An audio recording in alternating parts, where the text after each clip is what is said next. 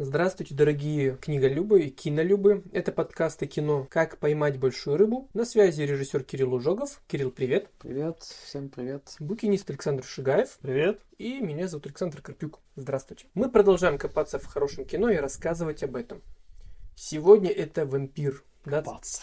Да, ну прекрасно же. Датского мастера Карла Теодора Дрейера. В этом контексте я бы сказал раскапывать. Раскапывать вампирские кинобриллианты. Это фильм 32 года. Мы каким-то образом опять выбрали фильм 32 года, как это было с уродцами. Тоже фильм, который приняли, мягко говоря, не с восторгом. Я про вампира уже говорю. Дрейер после него очень долго не снимал. В общем, такая очень симптоматичная история с характерным, необычным кинематографом. Возможно, потому что автор опередил свое время, возможно, потому что просто это была не та эпоха для такого жанра. Тут я с тобой соглашусь, он отчасти опередил время именно своим новаторством, киноязыком и прочими приемами, а отчасти немножко опоздал в уходящий поезд популярности в Европе. Итак, Дрейер. Дрейер уникальный режиссер по многим причинам. Он пришел в кино из журналистики, писал критические статьи, потом стал работать автором титров, писал сценарии. В общем, он работал в кино изнутри в самых разных амплуа. Да, снизов поднялся до режиссера. Сначала снимал довольно много, потом снял свой самый кассовый фильм и единственный кассовый фильм. Это было в 25 году. После чего ему дали довольно много денег на экранизацию книги про Жанну Дарк. Он фильм снял, но фильм совершенно не приняли. Прекрасный, кстати, фильм. Фильм шикарный, но его не приняли. Не приняли в первую очередь зрители, потому что критики о нем отзывались довольно хорошо. Фильм провалился. Деньги, которые были вложены, 7 миллионов франков, это огромные деньги были. Естественно, ничего не отбилось. И Дрейер получил славу режиссера, который снимает для критиков, но не для публики. Надо еще объяснить, что критиков тогда-то особо не было такого института, как кинокритика, он сформировался гораздо позже. В том виде, в каком мы его представляем. Поэтому фестивалей не было. Слово критика ничего не решало в киномире. И если твой Нет, фильм... ну была журналистика. Но не было такого сообщества, не было понимания, что кино это прям вот такое искусство-искусство, что надо государству давать на него деньги, если это не пропаганда. Что есть фестивали, режиссер может снимать эстетское кино и, в принципе, находиться на плаву, то есть получать деньги. Да, и после этого вся карьера Дрейера это поиск денег на очередной фильм. После Жанна Дарк он 4 года ищет того, кто бы ему дал денег, потому что все от него отказывались, э, так как понимали, что это не очень надежный режиссер, плюс за ним закрепилось звание такого человека, который очень жестко подходит к процессу, беспощаден к актерам, чуть ли не издевается над ними. А плюс еще перфекционист, он сроки затягивает. Фильмы его не отбивались. Это была основная причина. Но, тем не менее, в 1932 году его находит Николас де Гинзбург, богатый молодой человек, который, как потом шутили, стал гораздо менее богат после того, как снялся в этом фильме. Основная причина, почему он дал денег, в том, что он сыграл главную роль Он в этом хороший, фильме. Сыграл замечательно. Ну или это Дрейер настолько хорош, что он кого угодно Ну, вписать кстати, да, по поводу иконически просто. того, что он кого угодно мог вписать, к слову, о том же «Вампире» и вообще о многих фильмах Дрейера, у него часто снимались непрофессиональные актеры. Он подходил, скажем так, с фрейдистской точки зрения, что в любом человеке есть определенные Темная комната. темная комната, да, темные мысли, что при большом желании все это можно из человека вытянуть, то есть любого человека можно показать как угодно. Ну, это еще была эпоха немого кино. Там были немножко иные правила. Ну вот, кстати, интересно, что когда я читал об этом фильме, то ведь он как раз уже стал на рубеже. То есть Он 32 звуковой. год, да, он звуковой, но при этом многие приемы, которые в нем использовались, они были исключительно Ну, потому взяты что очень дорого было. кино. А, Было- во-первых, было дорого. Дорого, а во-вторых, еще потенциал как бы звукового кино не был раскрыт режиссерами до конца. В контексте с вампиром, я думаю, вопрос именно в том, что оборудование это было дорогое, ненадежное. Его снимали-то изначально как немой, а озвучивали уже потом. Он после съемок «Вампира» считался одним из ведущих режиссеров Европы. В Америке его, насколько мне помнится, вообще не знали. В Америке не смотрели никакое европейское кино, мне кажется. Им своего хватало. В Европе он считался прекраснейшим режиссером, но денег ему все равно не давали. Перед ним поклонялись, как он замечательно снимает, но денег мы тебе не дадим, извини. За годы, прошедшие от э, съемок «Вампира», он снял 4 фильма с промежутком примерно в 10 лет каждый. Заранее все подготавливал и искал деньги. Как только деньги находились, он включался в работу, работал по 16 часов в сутки, загонял абсолютно всех, требовал совершенно неимоверные условия для себя, неимоверную свободу. Сложилось о нем мнение как очень талантливом, прогрессивном, но очень сумасбродном режиссере, который снимает так, как он хочет, никого не слушает, переписывает сценарии уже готовые, которые ему предлагают, творит то, что кинопрокатчики очень не любят. Надо еще сказать, что все-таки при жизни он успел стать мэтром. Почет, уважение и признание к нему пришли. Его фильм «Слово» один из действительно лучших величайших фильмов открыл режиссера в Европе заново. Может, время уже было другое, 55 год. Может быть, наконец-то киноязык Дрейера стал понятен Тогда современникам. уже Бергман появился. Тогда уже кино стало более весомую роль играть в жизни общества, в культуре. Поэтому он, наконец, получил возможность ближе к закату своей жизни и средства на съемки фильма о жизни Иисуса Христа, который он так и не совершил.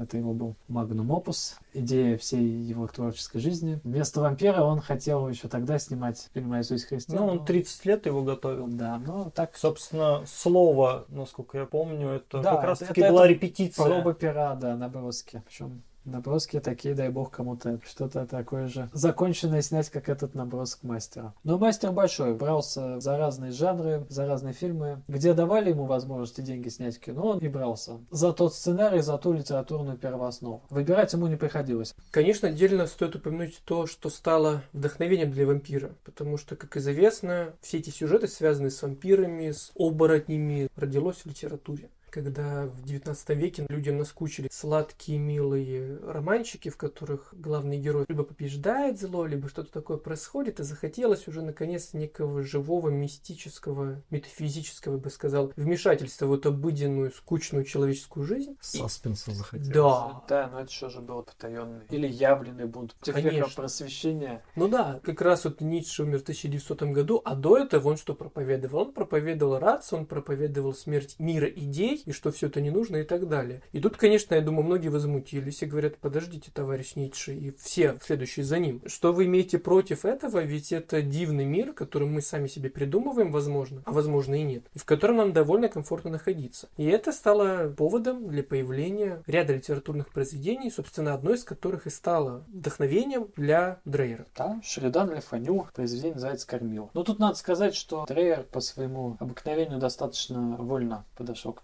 первоисточнику. Начнем с того, что уже на тот момент вампиры в кино и вообще жанр хоррора, он уже сложился. Как в Европе, так и за океаном. Ведущий на тот момент синематографии в американской. Годом ранее вышел в 1931 году знаменитый фильм Тодда Браунинга. Нет, не уродца, который мы обсуждали ранее, а тот самый Драко. Это была экранизация романа Брэма Стокера, знаменитого. Причем экранизация такая, ну, достаточно в английском ключе снята. Дракула там был джентльменом, пусть и диким, мрачным и хтоничным, но он попадал в мир викторианской Англии, соблазнял там женщину, выпивал ее кровь, наводил шороху, в общем-то, так Был сказать... довольно человечен. Был довольно человечен, но при этом, конечно, являлся монстром, всех пугал, и надо сказать, что фильмы ужасов в тот момент в основном строились вокруг демонстрации именно фигуры того, что или кто олицетворяет этот ужас, на фигуре того монстра. Фрейд еще только войдет в кинематограф и перевернет культуру. Собственно, вот фильм «Вампир», о котором мы сегодня говорим, я думаю, это, в общем-то, один из первых образцов такого явного влияния в кинематографе.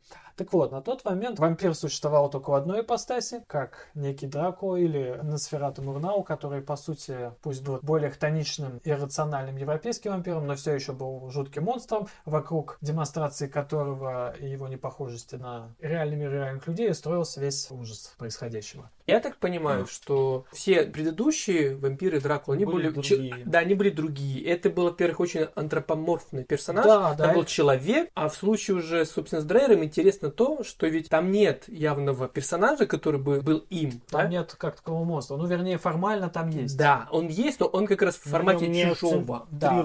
Формально мы почти не видим, и, собственно, все, что в этом фильме можно назвать страшным, оно происходит, так скажем, не... Неявно. Да. Там нет такого, что приходит человек, неявно и, в принципе, не связано с И вообще, как мы монстром. сейчас можем сказать, да, происходит ли что-либо потустороннее. Даже само название фильма, оно не вампир, оно вампир или сон Алана Грея. Или не сон, иногда еще переводят видение Алана Грея. Это фильм галлюцинация. По большому счету, это очень субъективистский взгляд на кино. Это роднит его с традицией, конечно, европейской, с традицией немецкого экспрессионизма. Это мощнейшее и важнейшее явление для жанра хоррора и вообще для кинематографа, особенно того периода. Сложился он в 10-20-е годы в Германии после Первой мировой войны, в Веймарской республике. Надо тоже представить, мы говорили в выпуске про Фасбиндера о потерянном поколении. Потерянное поколение после Второй мировой войны немецкое, оно было не менее потерянным и после Первой мировой войны, а может быть даже более. Весь ремашизм и все продолжение этой истории, оно, возможно, оттуда и идет. Люди лишились привычного своего уклада жизни, вообще его стержня. Мир уходил из-под ног, все привычное и реальное перестало существовать. И вот эта вот тема зыбкости бытия, когда реальное становится нереальным, а нереальный может в любой момент стать реальным, оно и нашло свое выражение в целом ряде работ немецких кинематографистов, от Мурнау до Ланга и еще несколько имен можно назвать. Мы сейчас не будем погружаться в этот жанр, потому что там есть очень много фильмов, которые мы, я думаю, еще как-нибудь обсудим, или, может быть, даже отдельно выпуск посвятим немецкому экспрессионизму, поскольку мы его с Сашей очень любим. Я думаю, это будет уместно. А сейчас есть соблазн назвать вампира немецким экспрессионизмом, но немецким он является только потому, что он был снят на немецкие деньги, на немецком языке. Снимался он во Франции, режиссером-датчанином. В общем-то, режиссером-новатором, который до этого формально никаких хорроры не снимал. Картины немецких мастеров, конечно же, видел, но рос в другой, тоже не менее интересной на тот момент прогрессивной датской кинематографии и вырос уже в совершенно самобытного мастера.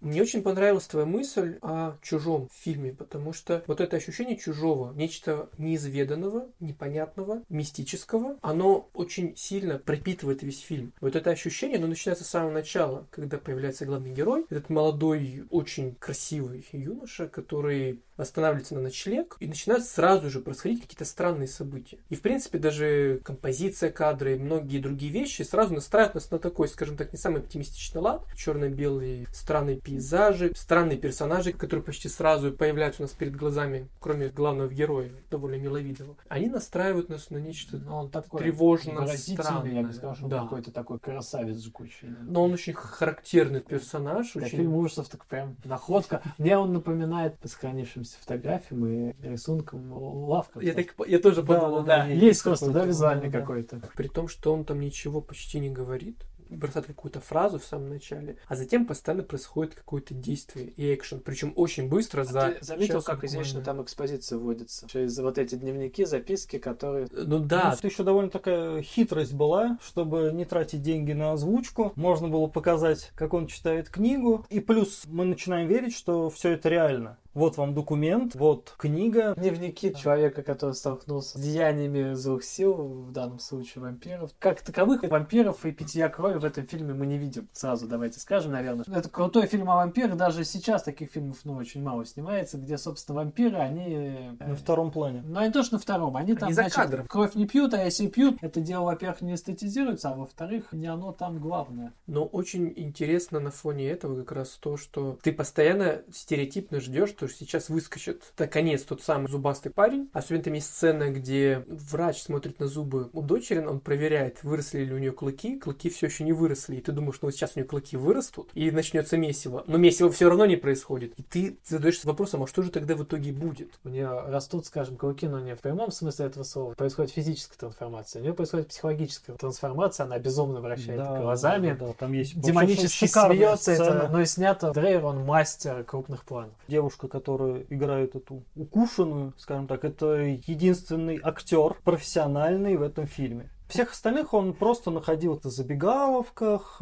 в метро, еще где-то. Первые попавшиеся люди, которые более-менее подходили под то, что он себе представлял, он их брал, уговаривал сняться в фильме. Демонический врач, он на самом деле милейший в жизни человек. Похож На Олейникова. на Олейникова, да, из городка. Совершенно обычный человек. После этого он нигде не снимался никогда. Здесь ему предложили, почему бы и нет. И снялся он прекрасно. Как и, в принципе, все актеры. Все хорошо. Я думаю, да, Дрейер бы, Полена бы снял, как Линч. Актер ты не актер, ему было все равно. Он добивался того, чтобы человек сыграл так, как ему нужно. Я тоже считаю, что неважно, актер или не актер, если это работает на замысел. Значит, актер. Но на самом деле фильм-то еще крут, помимо того, кто его снимает, еще и тем, как он его снимает. Дрейер использует одним из первых какие-то фильтры. Он снимал некоторые сцены через вуаль. Вот Да, структуру да. сна в фильме и галлюциноза поддержать. Он тонкие ткани, значит, вешал перед камерой. И вот эти полупризрачные моменты, они сняты именно так. Мне еще очень понравилось, что все снято движущейся камерой. Она на месте не стоит, постоянно движение идет. Никакой статики совершенно нет. А игра теней еще. Оживают тени. Оживает мир подсознания. С самого начала мы не понимаем, мы находимся в голове рассказчика, мы видим сон или это происходит реально. Хотя там есть такой детективный, вполне себе классический литературный сюжет, но он периодически вот этими галлюцинозами прерывается. Но и самое, мне кажется, лучшее, что и вынесено в название фильма, это сон, где герой видит собственную смерть, и мы видим ее вместе с героем, потому что Дрейер использует здесь субъективную камеру. Он кладет главного героя в гроб, а вместе с ним кладет зрителя в гроб, и мы видим, как над нами склоняются злодеи, как ставят свечи нам буквально на крышку гроба, несут Заколачивают гвозди, заворачивают шурупы. это просто невероятный киноопыт, который вот сейчас, по прошествии практически 100 лет, он не менее будоражащий.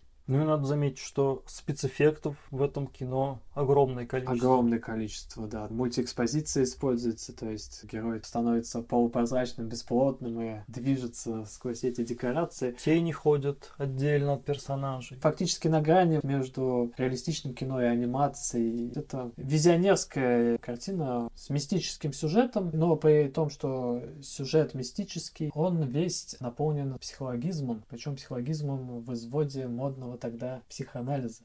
Одна из главных завязок состоит в том, что главному герою неожиданно приходит пожилой мужчина, вставляет конверт, который подписан «Откройте после моей смерти». И буквально он умирает минут через пять, наверное, 10.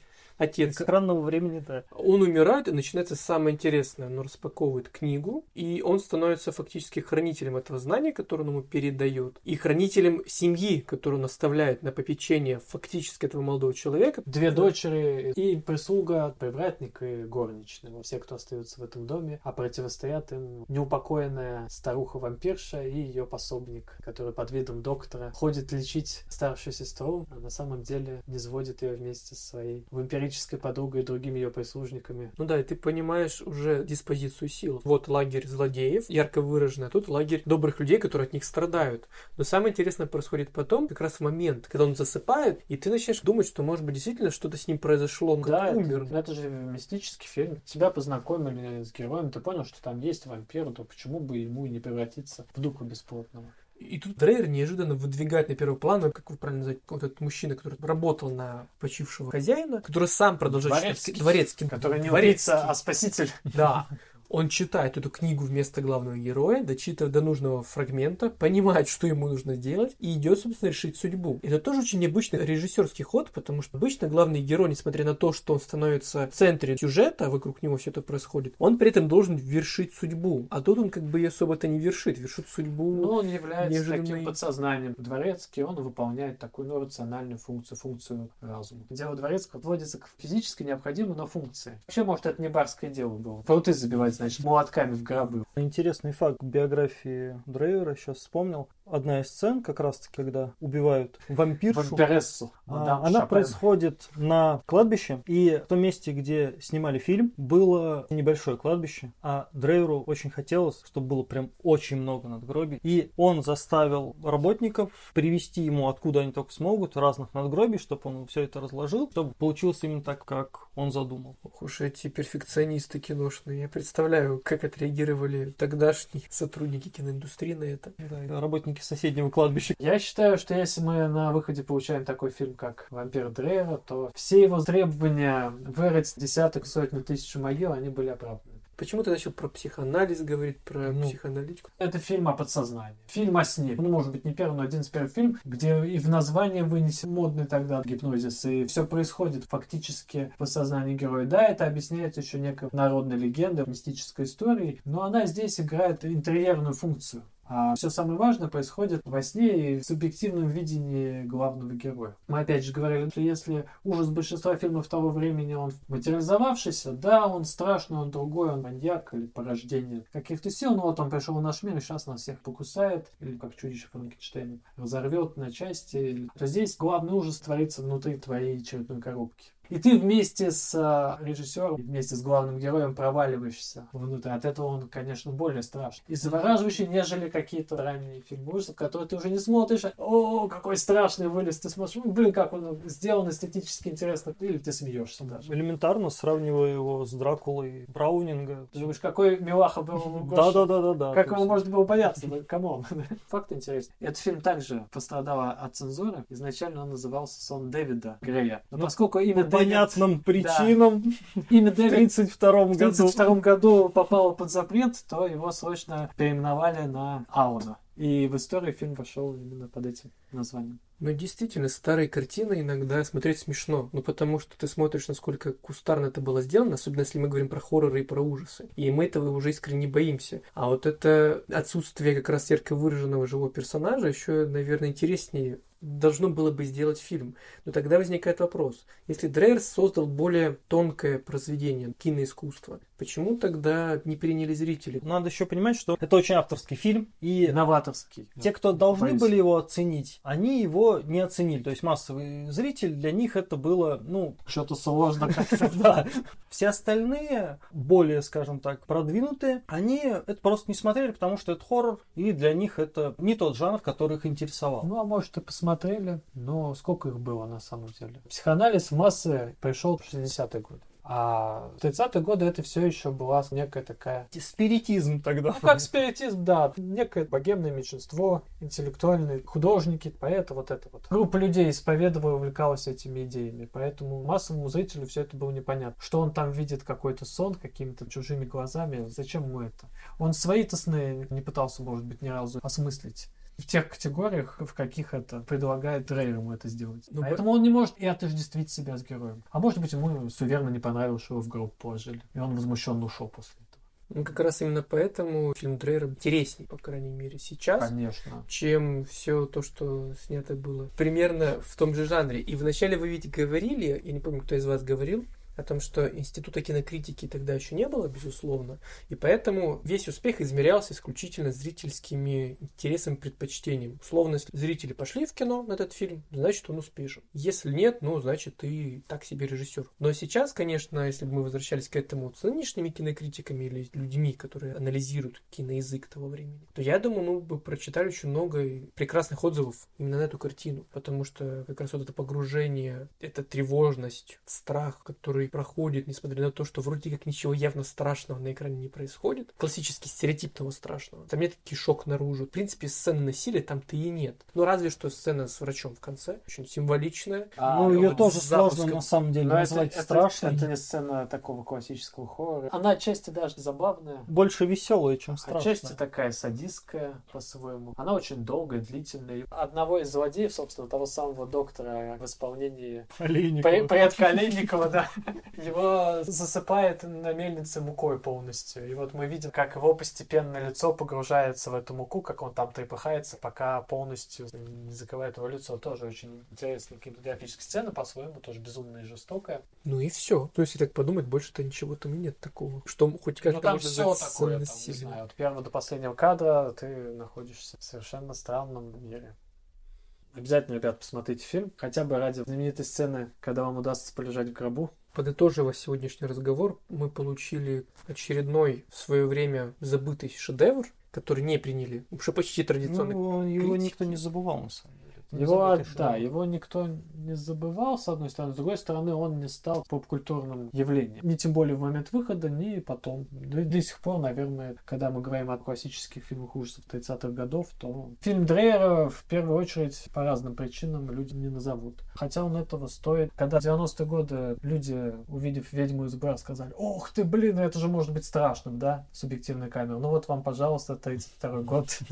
Дрейер вам покажет, что такое страшно, когда вы смотрите собственными глазами на происходящее. Но при этом у вас не должно, мне кажется, сложиться впечатление, что это фильм, который сильно страшный. В общем, это фильм, который можно смотреть всем, даже тем, кто не любит хорроры, потому что, несмотря на то, что его символично относят к этому жанру, но все-таки как таковым, наверное, он и не является. Там главное это как раз не в этом состоит. Но он не страшный, он именно жуткий. Всем, кто любит визуально интересное, безупречное кино, тем, кто любит классическое кино, ну и кто любит Дрейера и знает его, и, может быть, не смотрел данный фильм, он можно смело рекомендовать. И да, и мы уже говорили о том, что есть фильмы, которые ты можешь просмотреть один сезон какого-то сериала около 10 часов, и будто ты ничего не посмотрел. А в случае с Дрейером все наоборот. Ты посмотрел буквально час 17 минут, но как будто ты побывал в каком-то загробном мире с обилием очень странных фриковых персонажей, посмотрел очень странную историю, но которая тебя так или иначе вдохновляет на то, чтобы дальше копаться в истории кино и находить такие жемчужины, которые, как сказал Кирилл, к сожалению, не всегда выходят на первый план, даже если говорить про историю кино. Это был подкаст «Как поймать большую рыбу». С вами был Александр Шигаев. Всем пока. Кирилл Ужогов. До новых встреч. И Александр Карпюк. Пока.